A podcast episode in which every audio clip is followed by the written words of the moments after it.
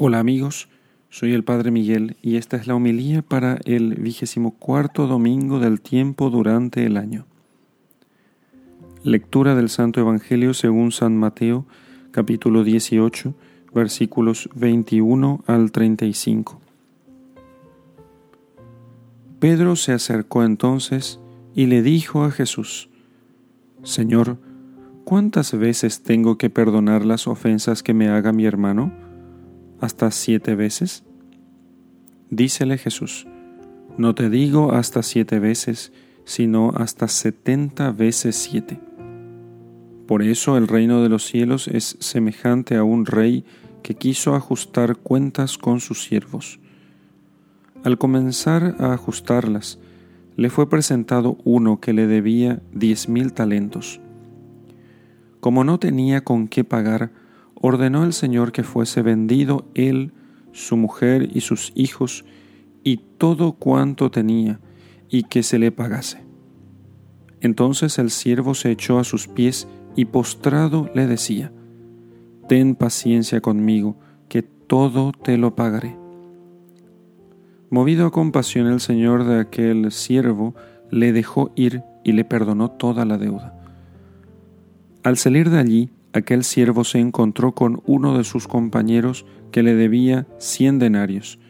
Le agarró y ahogándole le decía, Paga lo que debes.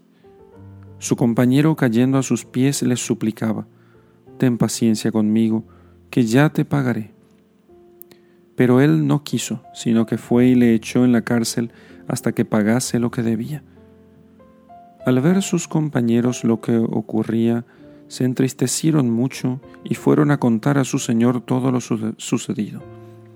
Su señor entonces le mandó llamar y le dijo, Siervo malvado, yo te perdoné a ti toda aquella deuda porque me lo suplicaste.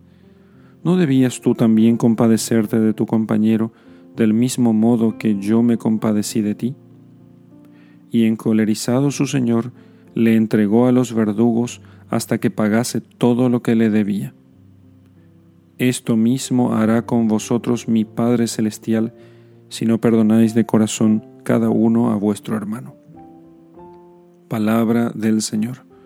Gloria a ti, Señor Jesús. Perdona nuestras ofensas como también nosotros perdonamos a los que nos ofenden, decimos nosotros en el Padre nuestro. Y esta relación entre lo que nosotros perdonamos y lo que Dios nos perdona está íntimamente ligada. Hay, íntima ligación ¿eh? entre una cosa y la otra, entre el perdón de Dios y nuestro perdón. Eso es lo que el Señor quiere mostrarnos al conectar el perdón que el Señor hace a su siervo y el que este siervo hace respecto de su compañero. Cuando indica la deuda que tenía, que era de 10.000 talentos, 10.000 talentos, entendiendo que si, si, si el talento fuera medido de acuerdo a nuestro jornal diario actual, sería muchísimo más que eh, cientos de miles de dólares. Podríamos decir que aquello era como cientos y cientos de miles de dólares, una cosa que nosotros no podríamos alcanzar con el trabajo eh, pagado por el salario mínimo. Entonces, lo que estaba queriendo decir el Señor con esto es que tenía una deuda impagable.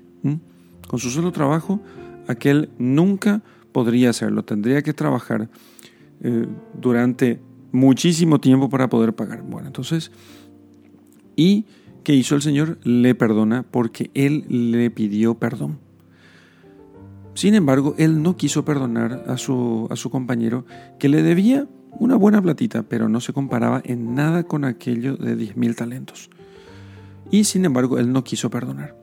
Pues bien, nosotros tenemos que entender que lo que el Señor a nosotros nos perdona es muchísimo y lo que nosotros tenemos que perdonar a los demás es muy poco. Porque nosotros ofendemos a Dios en su santidad puesto que Él nos ha llamado a nosotros a ser santos como Él. Él nos ha creado a nosotros no para que nosotros hagamos de nuestra vida lo que se nos antoja. Él nos creó a nosotros para que nosotros vivamos santamente, para que nosotros eh, vivamos con Él y vivamos unidos a Él. Por eso el pecado ofende tanto a Dios. Y por eso el cometer pecado hace que nosotros desfiguremos la imagen que tenemos de Dios en nosotros.